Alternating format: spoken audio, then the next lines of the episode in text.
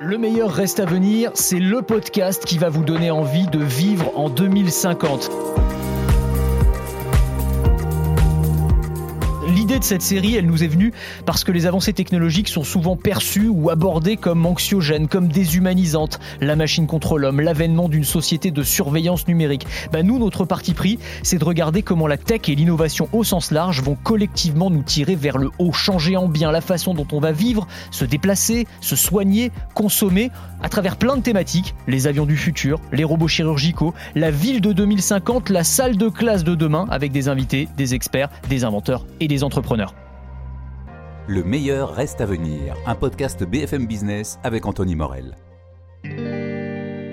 Bienvenue dans Le meilleur reste à venir, le podcast qui va vous donner envie, on l'espère, de vivre en 2050. Dans la ville de 2050 plus précisément, c'est euh, notre première thématique. On continue à parler ensemble de la ville du futur. Dans la première partie, on a fait une petite visite guidée de la ville de demain, à quoi elle ressemblera, comment elle nous permettra de mieux réagir aux événements climatiques notamment. Et dans cette deuxième partie, eh bien, on voulait s'interroger sur la notion de smart city, de ville intelligente. Alors ça fait des années, voire des décennies qu'on en parle. Moi, je me souviens la première fois que j'ai entendu parler de la Smart City, c'était euh, Songdo. Euh, c'était euh, une ville de Corée du Sud entièrement bâtie autour de la technologie qu'on nous présentait dans un reportage. Et c'est vrai que ça mettait des étoiles plein les yeux. Ça avait l'air complètement fou. Le principe de cette Smart City, avec des capteurs intelligents absolument partout, placés dans les lampadaires qui vont s'éteindre quand il y a personne et se rallumer quand quelqu'un passe. des capteurs intelligents qui analysent le taux de pollution dans l'air et qui envoient des alertes sur les smartphones des habitants pour optimiser les trajets en évitant les zones les plus polluer, des bâtiments interconnectés d'un point de vue énergétique. On utilise la chaleur dégagée par les ordinateurs d'un data center pour chauffer une piscine municipale ou encore des feux de circulation qui vont varier en fonction du passage des ambulances, le tout en temps réel.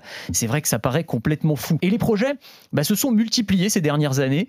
Euh, parmi les derniers en date, on peut citer Woven City, la ville tissée que Toyota veut construire au pied du mont Fuji, euh, une ville qui accueillera à terme plusieurs milliers d'habitants, construite à partir de zéro, autour de la technologie, et qui est censée être une sorte de laboratoire technologique à ciel ouvert. Alors euh, pour les transports évidemment c'est Toyota, hein, donc avec des voies spéciales pour les véhicules autonomes censés fluidifier le trafic. Euh, on aura sous le sol des robots transporteurs de marchandises qui s'occuperont de vos livraisons. On passera commande via son smartphone, le robot arrivera en sous-sol, les plats monteront, les plats, les courses monteront via une sorte de passe-plat jusqu'à la cuisine, sachant qu'on n'aura même plus besoin de passer commande puisque c'est notre frigo dopé à l'intelligence artificielle qui s'apercevra qu'il n'y a plus de yaourt. Alors tout ça, ça vend du rêve, mais entre l'utopie et la réalité, il y a souvent un gouffre, et c'est de ça dont on va parler avec mes deux invités du jour. Vincent Calbo, qui est notre, notre grand témoin sur cette thématique autour de la ville de 2050, architecte, euh, auteur de Paris Smart City 2050. Donc euh, voilà, il a pas mal réfléchi à la question. Et puis Robin Rivaton. Euh, Robin Rivaton, bonjour. Bonjour. Qui est économiste, essayiste, qui est investisseur dans la Smart City et qu'on connaît bien sur BFM Business accessoirement, qui vient souvent nous rendre visite. Bah, on va commencer avec vous, Robin, sur on va être cash, hein, sur cette notion de smart city. Moi, c'est vrai que j'ai l'impression qu'on en entend parler depuis euh, plus de 15 ans. Euh, et qu'on la voit toujours pas arriver dans, notre vie de tous les jours, dans notre vie concrète. C'est où et quand la Smart City finalement?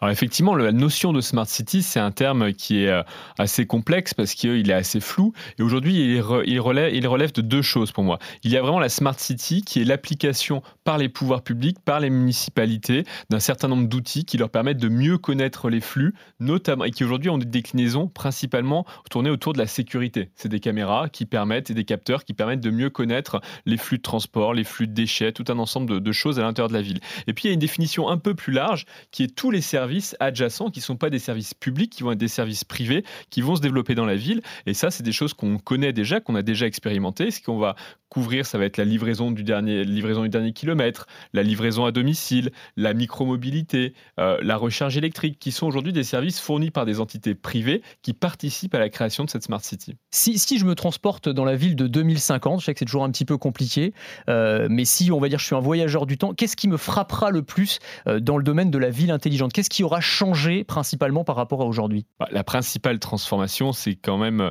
la disparition, en tout cas la transformation très forte du trafic euh, et de la façon de se mouvoir dans la, dans la ville de, demain. Il faut bien comprendre qu'une ville, c'est du bâti. Et le bâti, il change très peu. Aujourd'hui, on vit euh, quand même une bonne partie de, de Paris est fait d'immeubles haussmanniens, immeubles haussmanniens qui ont été construits il y a 150 ans et qu'on ne va pas demain raser pour reconstruire des, nouveaux bâtiments. Donc, ah, Vincent, il veut les transformer pas mal. Hein, il en a parlé. Hein. Et c'est très bien. Mais ce que je veux dire, c'est que le bâti est forcément quelque chose qui freine la, capacité d'une ville à totalement se transformer. Et c'est pas pour rien qu'il y a des nouvelles villes, des smart cities, qui sont des nouvelles villes qui émergent. Après, attention, ce qu'on voit, c'est que les grandes villes sont des sites de peuplement très anciens et que les tentatives pour recréer des villes ont plutôt été jusqu'à présent des échecs. Que ce soit, vous avez parlé de Songdo, qui est un quartier qui aujourd'hui est très très en deçà des, des prévisions qui avaient été faites. On peut parler de Masdar et d'un certain nombre de villes d'Arabie Saoudite, ou même des villes qui ont été lancées aux États-Unis euh, dans le désert d'Arizona ou dans le désert du Nevada, qui sont des villes qui aujourd'hui sont plutôt très vides comparées à, ce qu'elles devaient être. Tout simplement parce que les sites de peuplement des grandes villes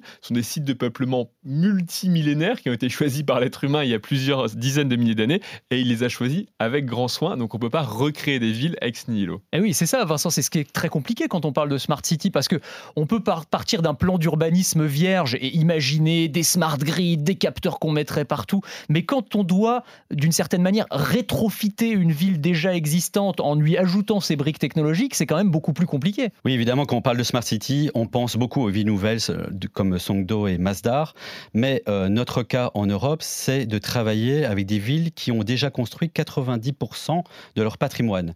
Et donc nous, euh, dans le cadre du plan Paris Smart City 2050 développé pour la mairie de Paris et les services de l'écologie urbaine, on a développé avec les ingénieurs de CETEC Bâtiment le concept de solidarité énergétique, qui répond à la troisième révolution industrielle théorisée par Jeremy Rifkins, qui a annoncé que une fois qu'on allait euh, faire la conjonction entre les énergies renouvelables et les technologies de l'information et de la communication, on allait rentrer dans ce qu'on appelle la décentralisation énergétique. C'est-à-dire qu'aujourd'hui, par exemple, dans quelques mois, la nouvelle réglementation environnementale 2020 européenne va euh, rentrer en œuvre et donc on est capable aujourd'hui de construire des BIPOS, des bâtiments énergie positive, c'est-à-dire d'établir des grèves contemporaines sur des bâtiments haussmanniens. Par exemple, on a proposé des tours montagnes au-dessus des bâtiments haussmanniens de la rue de Rivoli. Vous allez vous faire hurler dessus par tous les, amoureux du, Paris historique et par les... Par, par eh ben, détrompez-vous, en fait, on travaille beaucoup avec des architectes du patrimoine ou avec euh, les DRAC, les directions régionales des affaires culturelles, qui ont compris que pour rénover des bâtiments historiques, pour les projeter dans le futur,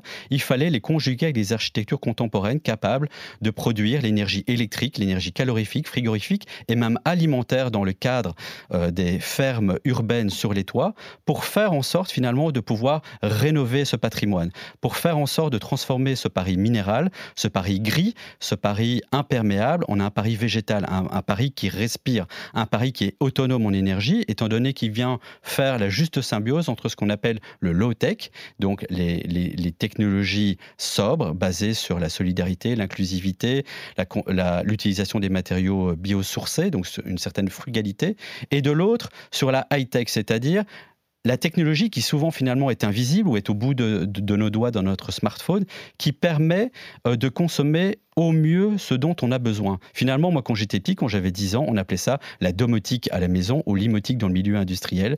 C'est ce qui permettait de consommer à minima. Cette idée, Robin, de, bâtiments qui seraient complètement euh, neutres d'un point de vue énergétique, voire qui dégageraient eux-mêmes de l'énergie, qui serait positif en termes de, bilan, c'est de l'ordre du fantasme ou c'est quelque chose qui est en train de se mettre en place vraiment dans certaines villes? Non, c'est quelque chose qui, euh, qui apparaît d'autant plus facilement quand on est sur des nouveaux bâtiments. Encore une fois, il est beaucoup plus simple de penser quelque chose qui est adapté aux besoins et au monde actuel quand on part d'une feuille blanche. Effectivement, il y a des opérations de rénovation, de remise à niveau, de réhabilitation qui existent aussi dans de nombreuses villes, notamment en Europe, parce qu'on a cette culture, on a ce patrimoine euh, et notamment Paris qui a été préservé lors de la Seconde Guerre mondiale et donc qui a plutôt un, patrimoine qui est encore plus, euh, plus ancien.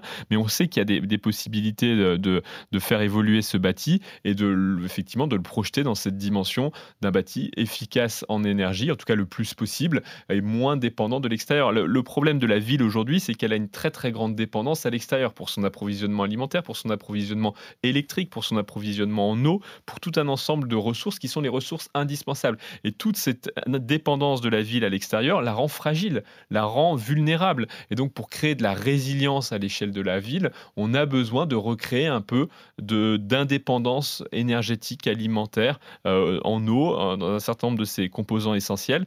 Euh, la question des déchets est aussi un point très important. On sait que si vous arrêtez la collecte des déchets à l'échelle d'une ville, en 24, 48 heures, 72 heures, vous commencez à avoir d'énormes problèmes sanitaires. On l'a vu dans des villes, notamment à Naples, par exemple, quand ce phénomène s'est produit. On a besoin de, de la ville en termes d'indépendance par rapport au territoire qui, qui l'entoure. Et, ça, comment, comment le, côté smart peut aider? C'est-à-dire qu'on va, par exemple, pour la collecte des déchets, c'est des capteurs qu'on va placer sur les poubelles pour savoir exactement quand les vider? Enfin, c'est et alors, ah, oui, quelle forme ça prend concrètement? Et c'est là où, justement, il ne faut pas tomber dans le piège qu'on appelle solutionniste en technologie, c'est-à-dire que la technologie seule ne fera rien. La technologie fonctionne si elle est suivie par des comportements. Avoir un capteur qui vous dit la poubelle est pleine, ça change rien au sujet. Si on a un capteur qui dit vous, vous jetez trop de déchets par rapport à la moyenne des habitants de votre quartier et on va avoir soit une mesure correctrice, c'est-à-dire avec une pénalité, soit une mesure incitatrice en vous disant bah, ceux qui en jettent le moins, on va leur donner des, euh, bonus, un peu, dans un esprit un peu de, gamification, donc de, de jeu. Évidemment, vous, là, vous avez de la technologie qui est au service d'une mesure correctrice. Et ça, c'est très très important. Pour moi, la Smart City, c'est une ville qui évidemment utilise la technologie, mais ne fait pas de la technologie l'aboutissement final. On voit bien que la technologie, comme l'aboutissement, c'est une erreur. Et il y, a des, technologies extrêmement simples. Vous avez dans certaines villes, euh, on vous permet par exemple de déposer euh, vos euh, bouteilles, notamment dans les villes où il y a de la consigne, à côté des poubelles. Et ensuite, ces, ces objets-là sont ramassés par les personnes malheureusement qui sont sans domicile, et ça leur permet de faire un mini complément de, revenus, tout simplement parce qu'elles peuvent remettre ces, ces, bouteilles dans le circuit de la consigne. Et ça, c'est extrêmement simple, c'est très très low-tech, c'est une poubelle avec un contenant Oui, c'est pas, pas particulièrement smart. C'est pas très smart, mais si, ben, c'est pas très tech, c'est pas très tech, c'est très, très smart, au sens où qu'est-ce que vous faites? Vous évitez que ces déchets, qui sont des déchets qui normalement se retrouvent totalement dans la rue, vous poussez les gens à les poser à cet endroit-là, tout simplement parce qu'on sait qu'ils vont être ensuite remis dans le circuit de la consigne par des personnes qui vont y trouver un, petit revenu. Donc aujourd'hui, on a besoin de technologie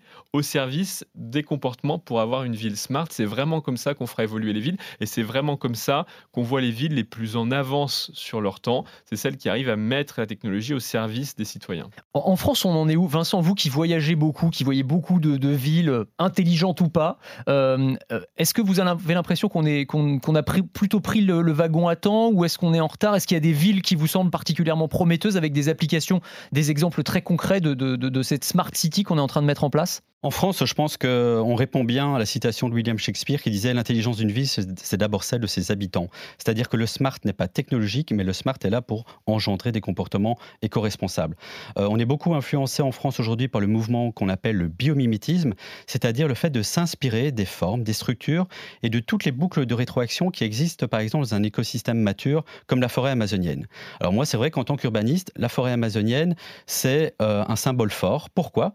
Parce qu'elle utilise simplement la photosynthèse comme seule source d'énergie et elle transforme tous les déchets en ressources. C'est-à-dire que le mot déchet et le mot pollution n'existent pas dans la forêt amazonienne, dans la nature originelle. C'est l'homme qui a créé ça. Et donc aujourd'hui, le but des technologies, qu'elles soient low-tech ou high-tech, c'est de supprimer les déchets, faire en sorte que tout soit transformé en ressources.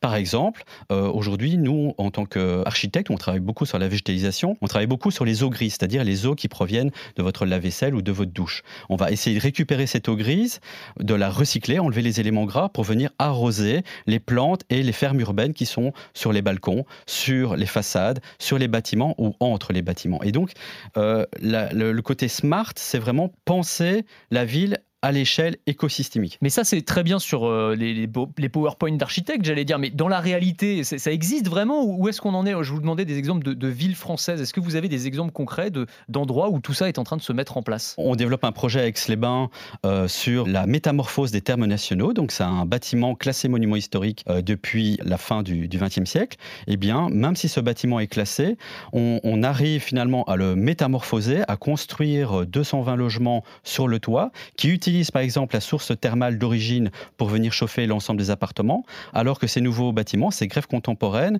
utilisent euh, leur toiture photovoltaïque pour créer l'électricité dont le bâtiment historique ont besoin. Et donc, je parlais d'écosystème, là, il se met en place aujourd'hui sur un bâtiment qui va rentrer en chantier. D'accord. Euh, Robin Sur la dimension technologique, si on reprend cette définition de la, Smart City à, deux niveaux, sur la partie qui est vraiment la mesure des flux pour être en capacité d'être sûr d'ajuster les, services publics au, bon niveau, aujourd'hui, les villes qui sont les, plus en avance sont des villes plutôt asiatiques. Ça va être notamment Singapour, ça va être une partie des villes chinoises qui ont aujourd'hui développer un très, déployer un très très grand nombre de capteurs dans l'espace euh, public euh, et qui, à partir de là, font remonter de la donnée de manière très systématique et en même temps de manière très organisée, intelligente, qui leur permettent vraiment d'avoir une vision en temps réel sur tout ce qui se passe dans la ville. Après, encore une fois, cette partie-là n'est que le début de l'exercice du smart, c'est-à-dire que ça permet évidemment de mieux ajuster la demande de, services publics. Vous savez quand faire passer par exemple les camions qui ramassent les déchets,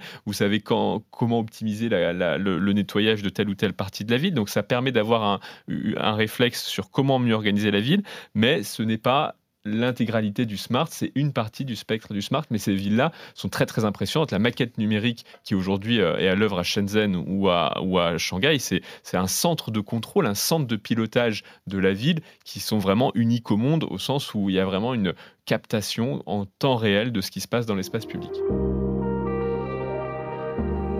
Le meilleur reste à venir, un podcast BFM Business avec Anthony Morel. Il y a un autre aspect, alors que vous avez évoqué d'ailleurs au, début de, l'épisode de la Smart City, c'est le côté euh, surveillance. Euh, qui peut aussi confiner à Big Brother, même si c'est une métaphore qui a été usée jusqu'à la corde, mais, c'est aussi ça, la Smart City, c'est aussi une ville qui va monitorer en permanence. Alors il y a les caméras de vidéosurveillance qui sont de plus en plus efficaces, avec des systèmes dans, dans certaines villes asiatiques de reconnaissance faciale, mais c'est aussi euh, la ville qui va savoir si euh, j'ai bien jeté la bonne canette dans la bonne poubelle, etc. Euh, comment est-ce qu'on fait pour donner envie aux gens de, de vivre dans une ville qui est quand même plutôt, de ce point de vue-là, un peu anxiogène, quoi? Oui, bah c'est un, dérivé de la Smart City. En tout cas, aujourd'hui, une des applications peut-être les, plus euh, évidentes sur la partie technologique, c'est ce qu'on appelle la Safe City, donc euh, l'application de ces technologies dans, une logique euh, de, surveillance. Alors, toute la thèse que j'ai développée dans mon dernier livre, Souriez, vous êtes filmé, c'était de dire que au-delà de la surveillance, vous avez de plus en plus dans nos villes des phénomènes de surveillance, c'est-à-dire que nous-mêmes sommes des porteurs en fait d'instruments d'enregistrement du monde, que ce soit à travers les lunettes connectées. Hein, et Facebook ont sorti les leurs il y a quelques semaines, que ce soit à travers les dashcams, ces vidéos qu'on place sur nos voitures ou sur le casque de, de, de, euh, les casques de nos vélos, euh, que ce soit à travers les interphones et les visiophones connectés que, que la police donne gratuitement dans, dans, certaines, euh, dans certaines villes pour mieux surveiller la rue. Donc on voit bien qu'il y a aujourd'hui, de mon point de vue, un exercice d'enregistrement du monde dans l'espace public qui est de plus en plus fort, qui émane à la fois des autorités locales, mais aussi de nous tous en tant qu'individus. On participe à cet exercice et on y participe assez volontairement. Euh, et donc aujourd'hui, il faut bien être conscient qu'effectivement, euh, cet exercice de surveillance et de surveillance dans les, dans les villes, c'est quelque chose qui va très largement continuer de se développer.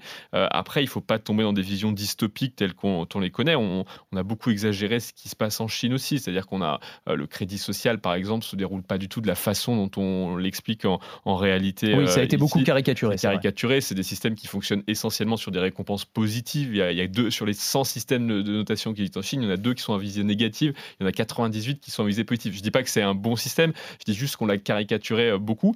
Euh, mais ça fait pas rêver quand même, franchement. Ça fait pas du tout rêver. Et aujourd'hui, personne n'a envie effectivement de se dire qu'il aura deux ou trois points parce qu'il ira mettre la canette au bon endroit et qu'il sera reconnu euh, facialement. Mais on voit bien qu'aussi, y compris dans ces pays-là, notamment en Asie, il y a un pushback, une tentative de lutter contre l'invasion de, ces technologies dans, dans l'espace public.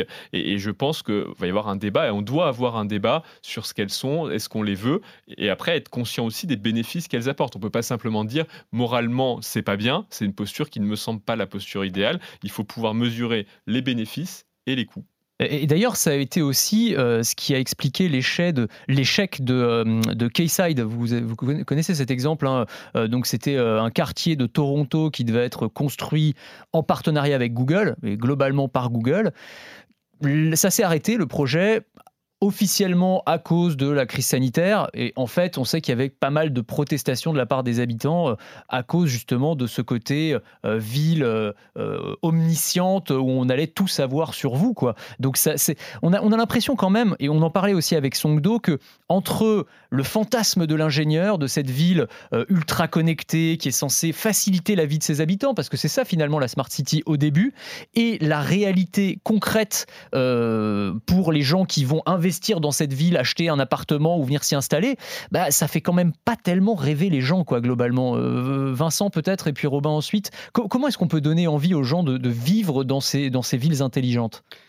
Mais je pense que les habitants, euh, ils ont envie de vivre dans une ville intelligente à partir du moment où elle, elle leur prouve que finalement, ils, ça leur permet d'adopter ces fameux modes de vie éco-responsables. À partir euh, du moment où on dit, ben voilà, vous êtes chauffé la nuit dans votre logement grâce à un système euh, double flux euh, qui récupère la chaleur de l'immeuble de bureau en face qui fonctionne la journée, et donc vous devenez sobre en carbone, vous assurez la transition écologique, et grâce aux, données que vous partagez librement, on arrive justement à optimiser le système. Alors on dit, ben oui, moi je participe finalement au fait de réparer le monde. Ah, si c'est simplement dire on, donne des données qu'on récolte qui euh, viennent blinder les data centers, qui sont hyper eux-mêmes énergivores et où finalement la technologie fait pire que mieux, en polluant encore plus au lieu de résoudre le problème initial, euh, il y aura blocage. Donc aujourd'hui, forcément, on est, dans, on est à, la charnière où on essaye de tester justement quelle est l'influence positive de la high-tech sur le low-tech. Robin? Oui, tout à fait. Je pense qu'aujourd'hui, il faut vraiment que la technologie puisse prouver son intérêt ou son bénéfice pour le, citoyen. Je pense qu'il y a pas de jugement moraux qui est de dire que cette technologie est bien ou pas bien, est morale ou immorale. Je pense qu'il y a vraiment un rapport coût-bénéfice qui est évalué à l'échelle de l'individu. Et au-delà de l'individu, après, il y a des bénéfices collectifs que, et c'est là, c'est la responsabilité de la, du pouvoir locaux, hein, de pouvoir mesurer si on estime que effectivement euh, cette collecte de données va permettre bah, de mieux contrôler euh, des flux épidémiques, va permettre de mieux réguler la consommation énergétique, va permettre d'éviter le gaspillage de telle ou telle denrée. Évidemment, on se dit que bah, cette collecte, elle peut aussi avoir un bénéfice collectif au-delà de, notre simple bénéfice individuel. Et ça, c'est la responsabilité des pouvoirs locaux. Et je pense que là, là on vient sur une tension entre la régulation nationale de ces sujets et euh, des applications extrêmement locales, c'est-à-dire qu'aujourd'hui, avoir une régulation nationale de l'usage de certaines de ces technologies, et je pense notamment aux technologies de la vidéo, euh, de la vidéo en général, euh, alors que les cas d'usage sont extrêmement locaux, eh ben c'est quelque chose qui, pour moi, est un sujet qui va être de plus en plus en tension, et on l'a vu pas mal de fois ces dernières années, où des mairies ont tenté des choses avec l'assentiment de leur population, elles ont été interdites ou en tout cas bloquées par la CNIL. Et donc, on va de plus en plus avoir une tension puisque c'est l'élu local qui, au final, va être responsable de ces, euh, de ces enjeux-là. Et il est difficile de se voir appliquer ou opposer une réglementation nationale. Oui, il n'y a pas de cadre national, en fait, pour la Smart City. Ça n'existe pas aujourd'hui. Non, il n'y a pas de cadre national pour, euh, pour la, la Smart City, de même qu'il n'y a pas de cadre international. Et, c'est, c'est un vrai sujet. C'est qu'il y a foison d'offres. Il n'y a pas de référentiel aussi. Il n'y a pas d'interopérabilité des, des, données. Et on, on, perd aussi beaucoup parce que euh, ce qu'on fait sur une ville, eh ben, souvent c'est un prototype, c'est un démonstrateur. Et donc sur une autre ville, on va devoir le recréer. Alors je dis pas qu'il faudrait uniformiser tout ça, loin de moi cette idée, mais je, pense que euh, tout un travail de, euh, d'interopérabilité permettrait aussi pour certaines villes qui sont parfois moins dotées que les très très grandes métropoles, euh, bah, de pouvoir appliquer quelque chose qui a été prouvé, qui est un peu moins onéreux, qui est un peu moins cher. Oui, puis derrière, il y a même presque un risque de, privatisation des villes. Il y aurait la, ville Google, la ville Samsung, la ville imaginée par Toyota, et finalement, les différents systèmes ne communiquent pas forcément entre eux. Et puis il y a la question de la cybersécurité aussi, quand même, qu'on n'a pas abordé, mais c'est un, c'est un énorme enjeu autour de la, Smart City. Euh, pour finir sur les points un peu négatifs, parce que euh, l'idée c'est quand même plutôt de donner du positif, mais c'est un vrai, euh, un vrai enjeu. Bah, ça devrait être, un, pour moi, c'est un des enjeux quasi essentiels des, pouvoirs publics locaux d'investir sur ces enjeux de, cybersécurité à, l'avenir pour être sûr que les infrastructures essentielles, les services publics qui fonctionnent à l'échelle de la, ville, de la métropole ou de la communauté d'agglomération soient protégés de l'extérieur. Ils ne le seront jamais totalement. On que de toute façon, il y aura quand même des, intrusions, mais il faut que ces, collectivités puissent devenir des acteurs importants de la défense cybersécuritaire de, de, ces, équipements. Sinon, on va vers de graves, graves déconvenus, et on l'a vu avec certaines villes qui ont déjà été rançonnées, euh, dont les feux rouges ont été hackés, et ainsi de suite, et ça peut être des, cas extrêmement graves. Pour terminer, euh, si on devait retenir une ville modèle, celle qui vous fait rêver parmi les, les smart cities ou les villes qui intègrent des briques d'intelligence euh, partout dans le monde, c'est laquelle? C'est quoi le modèle? Robin, euh, puis Vincent Non, comme je vous l'ai dit, la ville qui aujourd'hui est la plus avancée du point de vue de la collecte de la donnée et de, de, la façon dont elle l'utilise pour gérer ses services publics, je pense que c'est Singapour. C'est pas pour autant que c'est une ville qui me fait rêver en tant qu'habitant. Comme je l'ai nuancé, il y a mmh. l'aspect technologique des choses, il y a l'aspect qualité de vie et notamment libre liberté des, comportements. Euh, donc je pense qu'il faut bien être conscient de la différence entre les deux. Et certaines villes qui sont très low-tech ont euh, réussi à créer un environnement et une qualité de vie très importante. Je pense à Amsterdam ou à Copenhague avec euh, des choix très assumés en direction de la mobilité, des mobilités douces il y a maintenant près de 40, voire même 50 ans. et c'est des choix qui se sont révélés extrêmement payants aujourd'hui. Donc attention au mirage technologique, mais en tout cas en termes d'avancée et de ville qui a le plus investi et qui a le mieux réussi, je pense que Singapour sur l'aspect technologique est vraiment très impressionnant. Vincent, c'est quoi la ville qui vous fait rêver, la ville intelligente? Oui, je suis entièrement d'accord. Euh, on vient de livrer une tour à Taipei, capitale de Taïwan, à côté de Singapour, donc j'ai euh, eu l'occasion d'y passer de nombreuses fois. C'est vrai que quand on va à Singapour, on se dit, tiens, tout ce qu'on dit qu'on va faire en Europe, ils l'ont fait. C'est-à-dire, les bâtiments sont connectés, ils produisent leur énergie, ils sont recouverts de végétation, ils intègrent l'agriculture urbaine, euh, il y a des systèmes de hub de mobilité partagés. Par contre, effectivement, ben, la, question est très bonne. Est-ce qu'il fait mieux vivre à Singapour qu'à Amsterdam? Nous, avec notre notre sensibilité européenne, je pense qu'on préfère vivre dans des tissus euh, historiques euh, où justement on a essayé de tout baser sur le, sur le piéton. Et c'est toute la question que pose votre émission. comment faire la juste balance entre low-tech et high-tech? Très bien, parfait. Merci à tous les deux. Euh, merci à tous de nous avoir suivis. Restez avec nous. On a un autre épisode du meilleur reste à venir juste après. On continuera avec une thématique qui est très liée à celle de la Smart City. On va parler de la mobilité dans la ville du futur. Euh, vraiment, ne ratez pas ça. Euh, on se retrouve un petit peu plus tard.